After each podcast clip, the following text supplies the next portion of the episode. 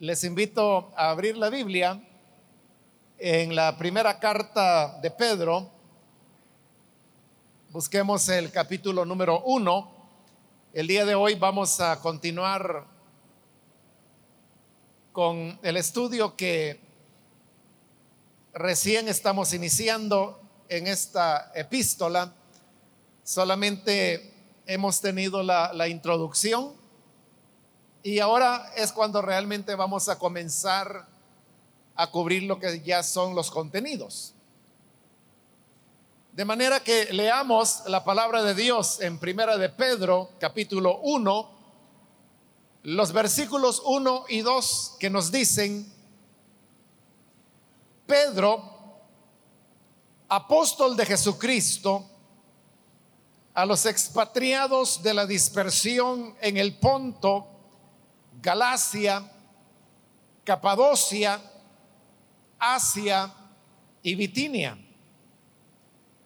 elegidos según la presencia de Dios Padre en santificación del Espíritu para obedecer y ser rociados con la sangre de Jesucristo. Gracia y paz o sean multiplicadas. Amén. Solo eso leemos. Pueden tomar sus asientos, por favor.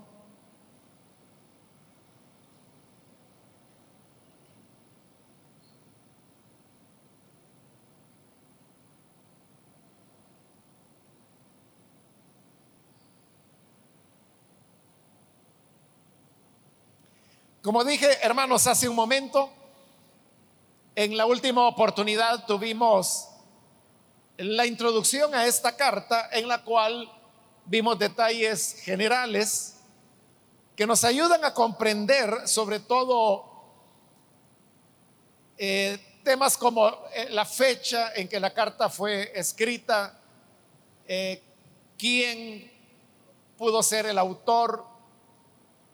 Hablamos acerca de el fenómeno de la pseudoepigrafía, también llamado pseudonimia.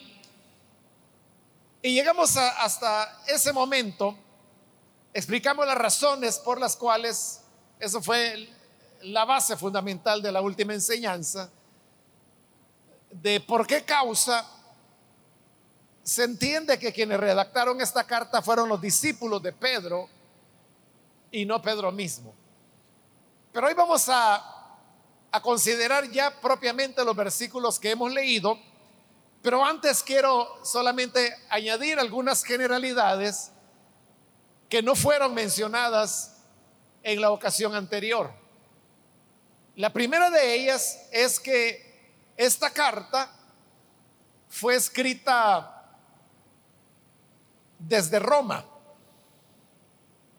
Si usted va conmigo al final de la carta, en el capítulo 5, el versículo 13, nos dice, la iglesia que está en Babilonia, elegidamente, elegida juntamente con vosotros y Marcos, mi hijo, os saludan. Ahí está diciendo claramente que, que la carta está siendo escrita en Babilonia porque es la iglesia de Babilonia la que está saludando a los cristianos de la dispersión que se mencionan en este versículo 1 del capítulo 1. Ahora, cuando dice la iglesia en Babilonia, no se está refiriendo a la ciudad que literalmente se la conoció con ese nombre, sino que ahí Babilonia ya tiene un sentido más simbólico, más profético, y era el nombre que ya en la segunda generación de cristianos se le comenzó a dar a Roma. Ese hecho de que a Roma se le llame Babilonia es otra de las evidencias que muestra que esta carta pertenece a la segunda generación de cristianos y no a la primera, que es a la que perteneció Pedro y los demás apóstoles. Porque el concepto de ver a Roma como Babilonia fue una elaboración que se fue dando progresivamente sobre todo después de producirse la destrucción de Jerusalén y del templo en el año 70. Es también cuando comienzan a ponerse de moda, por decirlo de alguna manera, elementos de los géneros apocalípticos, de los cuales pues nosotros tenemos en el Nuevo Testamento un libro que precisamente se llama Apocalipsis, y donde usted también puede encontrar que se menciona Babilonia, dándole diversos sentidos, pero ninguno de ellos relacionado con la ciudad geográfica que se llamó Babilonia. En Apocalipsis, Babilonia a veces es usado como una expresión del sistema mundano. En otras ocasiones es una expresión de la religión que se opone a Dios. Incluso eh, en Apocalipsis 13 se usa Babilonia para referirse a la ciudad de Jerusalén. Entonces, cuando allí dice que la iglesia de Babilonia lo saluda, se está refiriendo a la iglesia de Roma.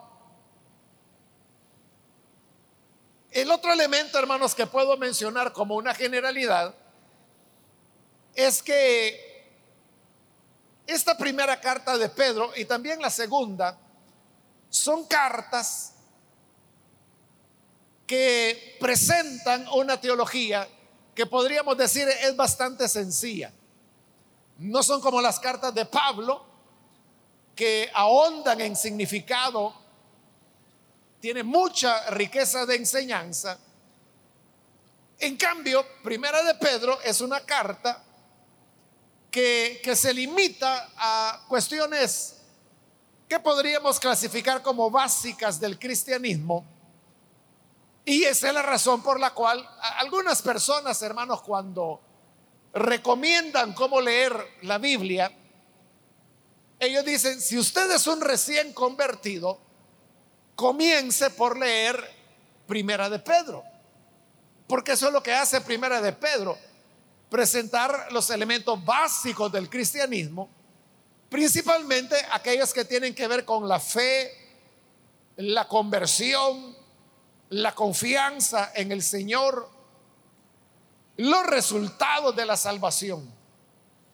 Entonces, podemos decir que teológicamente Primera de Pedro es una carta sencilla si se la compara con las cartas de Pablo, por ejemplo. Bien, me voy a detener ahí, hermanos, en cuanto a generalidades. Y ahora vamos con los versículos. El primero comienza diciendo, Pedro, apóstol de Jesucristo. En realidad, estos dos versículos que hemos leído constituyen, hermano, lo que se llama el prescripto. Prescripto era la parte de, de, las cartas o de las epístolas en donde iba en primer lugar el nombre de la persona que remitía la carta, en segundo lugar iba la mención del destinatario y el prescripto se completaba con una palabra de bendición o de saludo para los receptores de la carta. Esos tres elementos los encontramos en estos primeros dos versículos. Y por eso digo que estos dos versículos son el prescripto de la carta. Esa palabra prescripto lo que significa es antes de escribir es una introducción a lo que se quiere comunicar, lo cual comenzará en el versículo 3. Pero como esto del remitente, el destinatario y la palabra de saludo están antes de desarrollar los temas, por eso es que se le llama prescripto. Y como le dije, ahí están los tres elementos. Cuando dice Pedro, él es el remitente.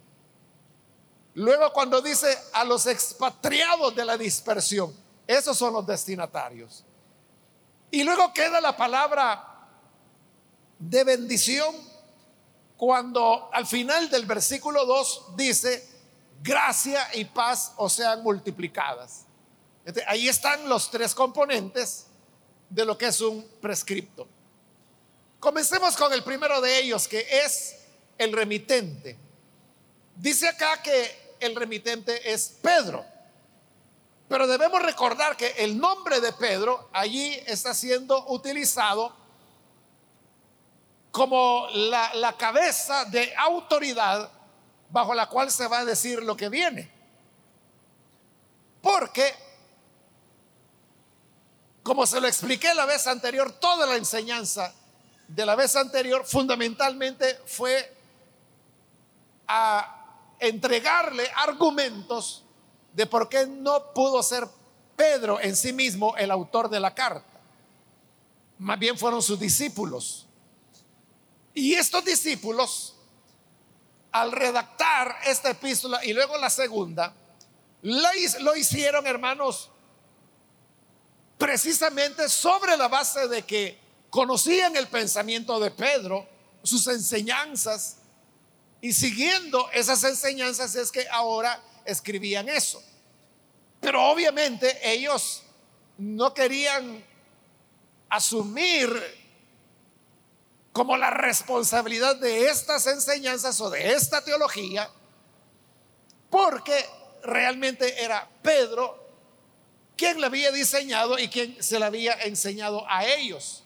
Entonces, por eso es que le reconocían a él la autoría al decir Pedro, lo cual no significaba que él es quien escribió o quien dictó la carta, pero que sí era gracias a las enseñanzas de Pedro que ahora ellos van a escribir lo que a continuación vendrá.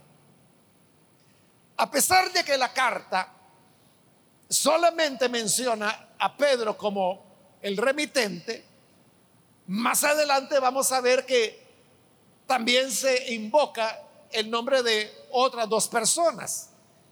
Volviendo al capítulo 5, que, que es el último,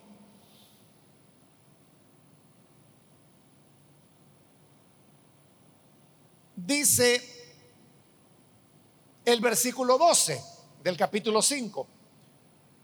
Por conducto de Silvano, a quien tengo por hermano fiel, os he escrito brevemente.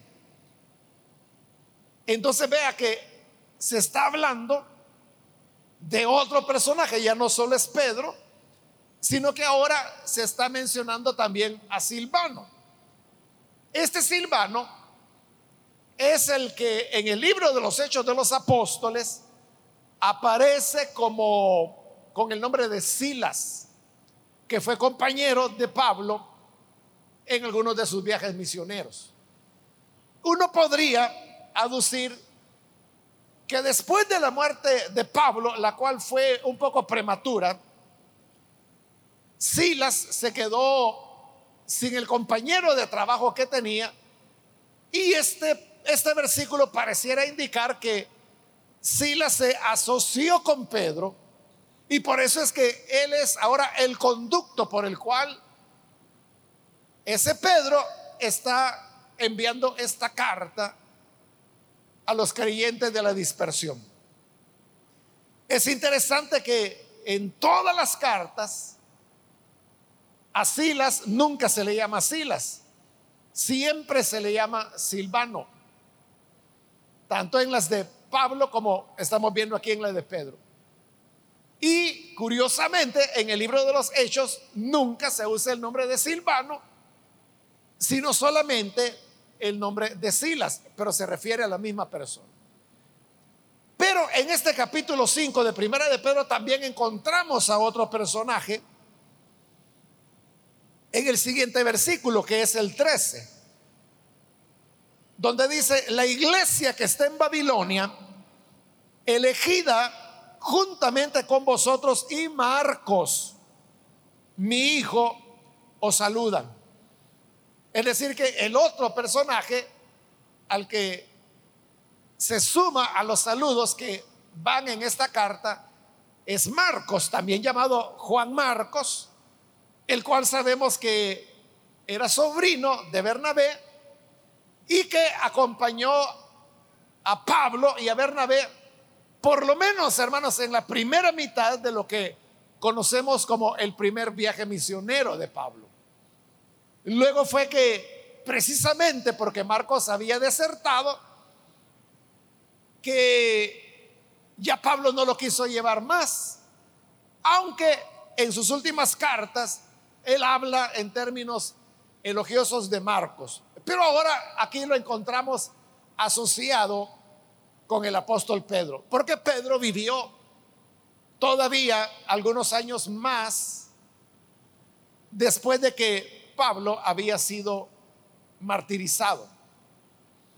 Ahora, dentro de, la literatura extrabíblica hay muchísima evidencia una evidencia voluminosa acerca de que Pedro estuvo en Jerusalén. Y esta evidencia también presenta a Marcos como el intérprete de Pedro cuando enseñaba en Roma. Porque como lo dije la vez anterior, el manejo que Pedro, bueno, su lengua materna era el arameo y en el libro de los hechos encontramos que se dice que él no hablaba bien el, arameo. Bueno, no dice que que no lo hablara bien. Lo que dice es que su manera de hablar evidenciaba que había andado con el Señor, porque los apóstoles fueron galileos y como los galileos tenían poca educación, hablaban mal el arameo. Por eso reconocieron que Pedro era uno de los que habían dado con Jesús. Y esa era la lengua materna de él. El griego ya sería una segunda lengua. Que Pedro la hablaba tan mal que necesitaba que Marcos le sirviera de intérprete cuando él enseñaba en Roma. Y por eso fue que dijimos que esa era otra razón por la cual no puede ser Pedro el autor de la carta, porque esta carta tiene abundantes usos de formas y construcciones de griego clásico, el cual obviamente Pedro no podía manejar. Entonces, este Pedro, que terminó sus días en Roma, según la tradición, tenía este equipo que es al cual ahora se le hace referencia en la carta, que como le dije, aunque solo se menciona a Pedro como autor, más adelante en los versículos que hemos leído del capítulo 5, el 12 y el 13, mencionan a Silvano, o sea, a Silas y a Marcos, no necesariamente como autores también de esta carta, pero sí como compañeros de Pedro en ese momento en el ministerio. Ahora, él se presenta como apóstol de Jesucristo. Esta manera de presentarse es semejante a como lo hacía el apóstol Pablo, porque, por ejemplo, en Primera de Corintios, Exactamente así es como Pablo se presenta como apóstol de Jesucristo. Recordemos que para esta época, cuando Primera de Pedro es escrita, ya todas las cartas de Pablo estaban escritas y todas estaban circulando profusamente entre las iglesias. No sabemos si los redactores de esta carta de Pedro tomaron la expresión de Pablo o si fue una iniciativa de ellos. El hecho es que eso de presentarse como apóstol de Jesucristo es lo mismo y la misma expresión que Pablo usaba para describirse a sí mismo. Ese es el remitente. Ahora vamos con el destinatario. a los expatriados de la dispersión en el Ponto, Galacia, Capadocia, Asia y Bitinia. Los expatriados, como la misma palabra lo dice, hermanos, ex, que, viene de latín, que, que lo que significa es que es externo, que es, que está fuera. Precisamente de ahí viene la palabra externo en español. Cuando decimos el jardín externo, nos estamos refiriendo a un jardín pero que está fuera de la casa. Pero note que comienza con la expresión ex, que en latín eso es lo que significa que está fuera. Entonces cuando dice expatriados, quiere decir que están fuera de su patria. Esto, hermanos, como lo vimos la vez anterior, está relacionado con la dispersión que se produjo con la destrucción de Jerusalén en el año 70, que no solamente fue una dispersión de judíos, como se pudiera pensar, sino que recordemos que había ya bastante iglesia extendida en Jerusalén, en Samaria, en Judea, de tal manera que no solo son los judíos los que son expatriados o exiliados, sino que también los creyentes, principalmente como también lo expliqué la vez anterior, porque el Señor Jesús le había dado instrucciones a la iglesia diciéndoles, cuando vean a Jerusalén rodeada de ejércitos, entonces les dijo, deben huir. El que está en el campo no vuelva a la casa. El que está en la azotea no descienda para tomar algo de la casa, sino que huyan. Y la iglesia fue obediente, huyeron y esa huida, por lo menos de los cristianos, fundamentalmente fue exactamente a las regiones que también explica el Evangelio que eran provincias y que son las que Pedro menciona acá, el Ponto, Galacia, Capadocia, Asia y Bitinia. Entonces, cuando él habla de los expatriados, esa expresión expatriados incluye tanto a judíos que habían sido expatriados como judíos cristianos que habían huido porque esas eran las instrucciones que el Señor les había entregado. Ahora, ser un expatriado, hermanos, no es una cosa fácil y tampoco es algo que se vea bien. Porque el expatriado es una persona que, que siempre, hermanos, tiene como una posición inferior, hablando socialmente, porque no tiene legalidad. Es lo que ocurre, por ejemplo, con tanto compatriota nuestro que se encuentra en el extranjero, ya sea que estén en Estados Unidos, en Canadá o en Europa hay como un sentimiento de, de inferioridad. Pero es porque no necesariamente que ellos así se ven, sino que porque legalmente ellos no tienen documentos y por la misma razón ellos no pueden acceder a ciertos derechos a una protección que cualquier ciudadano tiene en su país.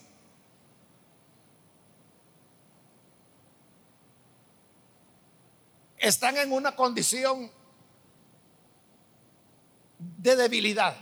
Y ese es el gran problema, por ejemplo, con los migrantes que, por ejemplo, atraviesan México. En México no tienen ningún derecho. Y a veces ni siquiera derecho a la identidad.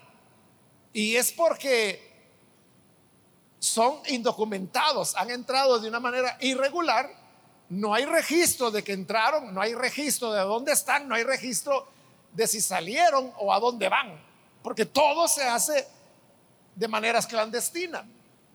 De cuando estos compatriotas enfrentan dificultades, ni ellos mismos quieren ir, por ejemplo, a pedir ayuda a las autoridades, porque a lo mejor estas autoridades no les van a ayudar, o les van a expulsar, o les van a tratar mal, o van a encontrarse con otros abusos.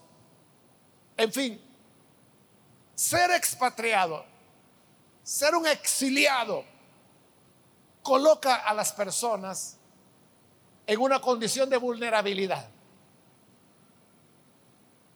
Ahora, todos estos estaban expatriados, dice ese versículo 1, en las provincias de El Ponto, Galacia, Capadocia, Asia y Bitinia. Todas estas provincias estaban ubicadas en lo que hoy nosotros conocemos como, como Turquía.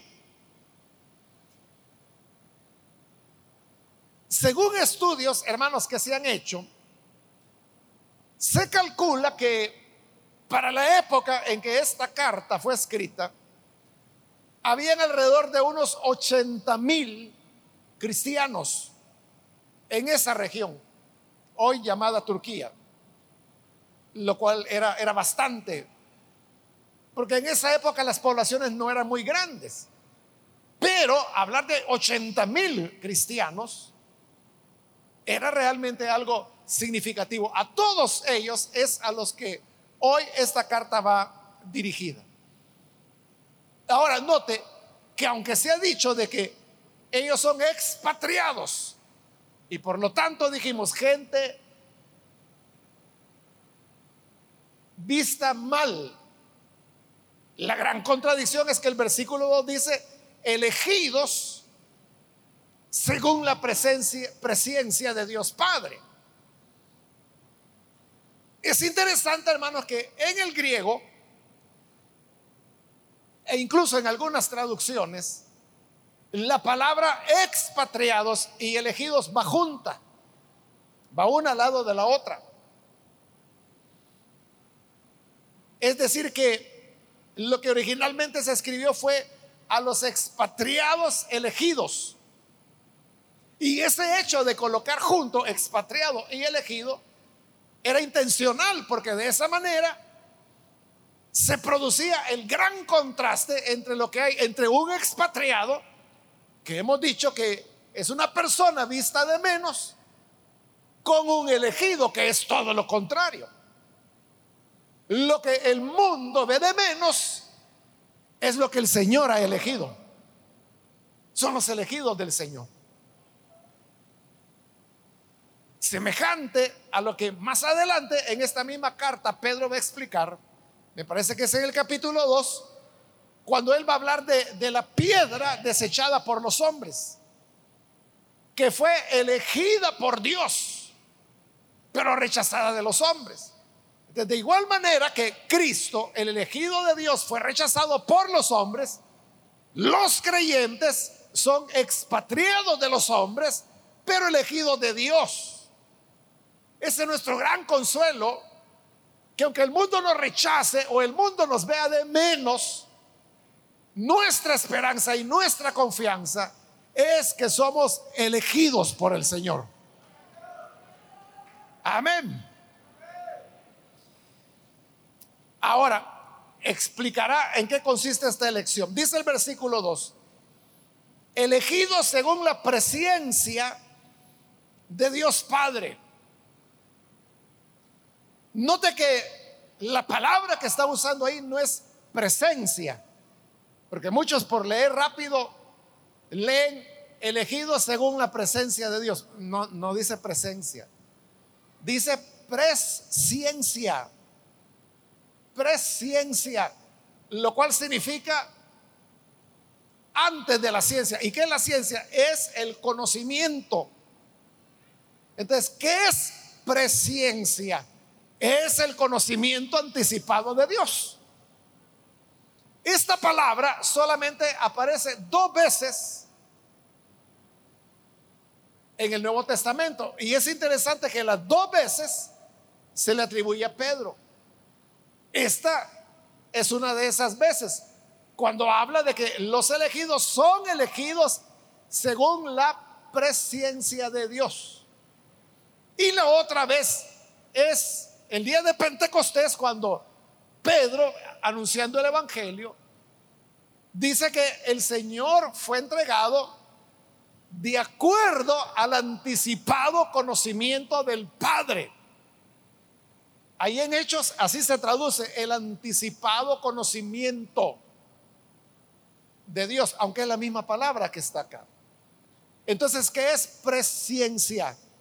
Es el anticipado conocimiento de Dios. ¿Cuándo es entonces que Dios nos eligió?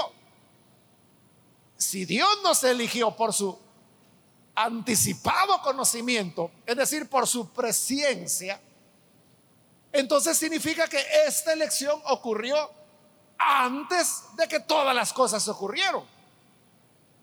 Porque si la elección hubiera sido cuando las cosas ya habían ocurrido, entonces no hablaría de presencia de Dios, sino que hablaría de la ciencia de Dios o el conocimiento de Dios. Pero como esto fue antes de que todo fuera hecho, en la eternidad pasada, esto, hermanos, de que Dios nos haya elegido antes de la creación de la tierra, antes que nosotros mismos hubiésemos nacido, nos deja ver que la elección de Dios es una elección que Dios la hace de acuerdo a su voluntad, soberanamente. Y no por méritos o cualidades que nosotros podamos tener. No es como algunos dicen, es que Dios vio que fulano iba a tener fe, entonces por eso lo escogió, porque vio que iba a tener fe. El mérito sería del hombre. Pero la elección de Dios es incondicional, porque depende solamente de su voluntad. Por eso es que dice que fue hecha antes de que fuéramos, antes de que las cosas se realizaran. Ahora alguien diría, no, pero mire, ahí está hablando de presencia, es decir, que de antemano ya Dios ya sabía quién lo iba a recibir y quién lo iba a rechazar. Pero sigamos leyendo mejor. Dice, elegido según la presencia de Dios Padre, en santificación del Espíritu. Usted sabe que la palabra santificar significa poner aparte. ¿De quién puso aparte a los elegidos? Dice que fue el Espíritu Santo. ¿De quién es el que está eligiendo y el que está separando? Es Dios. No es el ser humano el que se apartó. No es que una persona se separó del pecado y por haberse separado o porque Dios viera de antemano que se iba a separar, ah, por eso lo elijo. No, no. Si llega a separarse es porque el Espíritu lo santificó. Es decir, la obra es del Padre. Pero si hubiera duda, todavía continúa el versículo y dice, para obedecer la elección no se dio porque Dios vio de que una persona iba a obedecer. No, es lo contrario. Porque Dios eligió a alguien, es que por ser elegido el Espíritu Santo lo aparta para que llegue a obedecer. A eso es a lo que Jesús se refirió cuando dijo, no son ustedes los que me eligieron a mí, fui yo quien los elegí a ustedes. Amén.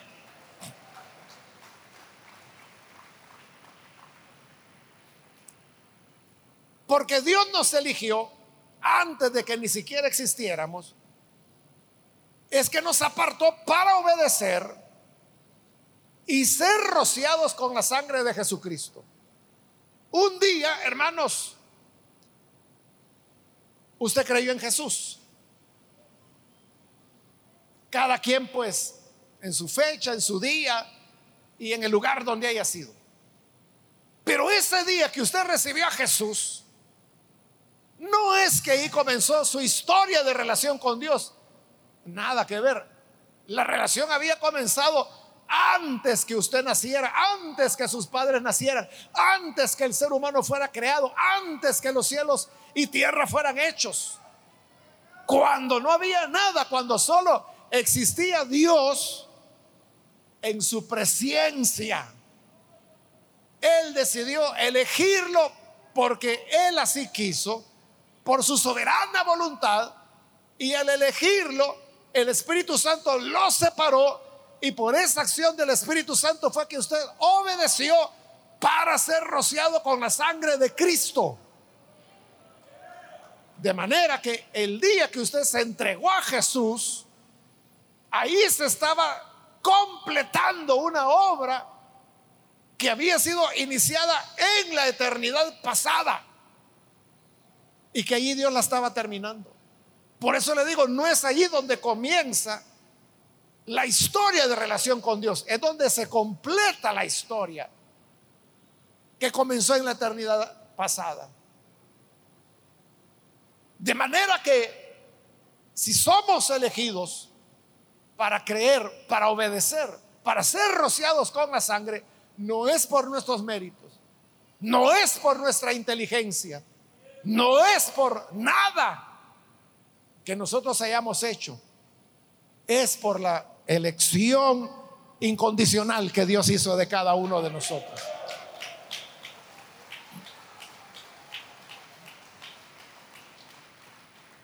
Y a estas personas, así conocidas por el anticipado conocimiento de Dios, apartadas por el Espíritu, destinadas a obedecer, hoy Pedro les dice, gracia y paz o sean multiplicadas, que también era el saludo típico de Pablo. Así saludaba Pablo en sus cartas. Gracia y paz. La gracia, que es de lo que estamos hablando, que no es por méritos nuestros, es por la gracia de Dios. Y esa gracia es la que nos conduce a la paz con Dios reconciliados con el Padre, ahora tenemos paz.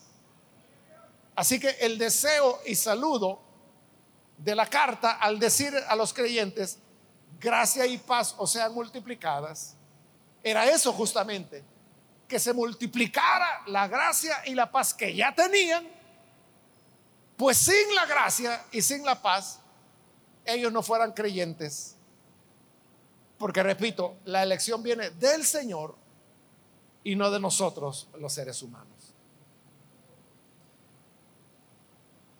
Vamos a dejarlo hasta acá, hermanos. Vamos a cerrar nuestros ojos y vamos a inclinar nuestros rostros. Y quiero, antes de orar, hacer una invitación para aquellas personas que todavía no han recibido al Señor Jesús como Salvador mas si usted ha escuchado la palabra de Dios y al escucharla se da cuenta de que esto de, de, creer en el Hijo de Dios no es algo que viene de su familia, ni siquiera es algo que a usted se le haya ocurrido, sino que desde la eternidad pasada Dios ya le había escogido. Y aunque el mundo lo vea como poca cosa, para Dios usted es un elegido. Pero hoy es importante que respondamos a esa elección de Dios. Y por eso yo quiero invitar si hay alguna persona hoy necesita recibir a Jesús como su Salvador. En este momento, Si usted necesita recibir a Jesús, le invito a que se ponga en pie ahí en el lugar donde se encuentra. Hoy es el momento para hacerlo. Queremos orar por usted. Puede ponerse en pie. Poniéndose en pie, nosotros vemos que hay alguien que desea hacerlo y así oramos por usted. Eso es lo que queremos hacer ahora, orar por usted. ¿Hay alguna persona que lo hace? Póngase en pie. Hágalo hoy. Porque el Señor Jesús le está invitando para que pueda venir. Póngase en pie y vamos a orar por usted. También quiero invitar si hay hermanos o hermanas que se han alejado del Señor, pero hoy necesita reconciliarse. Igual puede ponerse en pie en este momento para que oremos por usted. Solo le voy a pedir que lo haga ahora mismo porque vamos a orar en ese momento, pero si hay alguien, póngase en pie. Ya sea que es primera vez que lo hace o si se reconcilia. No piense que estará solo. Pues como lo hemos visto, esto no es idea suya, no es iniciativa suya. Todo esto nació en el corazón de Dios. Él sabe los planes que tiene con usted y es Él quien lo invita hoy para que pueda venir y recibirle como Salvador. ¿Hay alguna persona? Póngase en pie.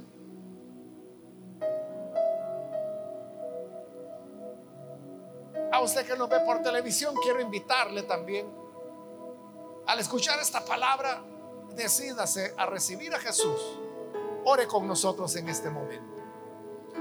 Señor, gracias por tu palabra, porque ella nos ilumina, nos instruye y por ella llegamos a conocer tus caminos y cómo es tu amor el que nos ha traído hasta este punto. Te pedimos por aquellos que a través de los medios de comunicación ahora se unen a esta oración. Te rogamos, Padre, que les perdones que les des vida nueva de tal forma que puedan servirte, amarte. Y ayúdanos a todos para que conscientes de tu elección caminemos como es digno. Que aun cuando el mundo nos vea de menos, nos vea como exiliados, como expatriados, no obstante, para ti somos elegidos por tu gracia y por esa gracia tenemos paz. Gracias te damos, Señor, por la acogida de amor que tú nos has dado. En el nombre de Jesús nuestro Señor. Amén.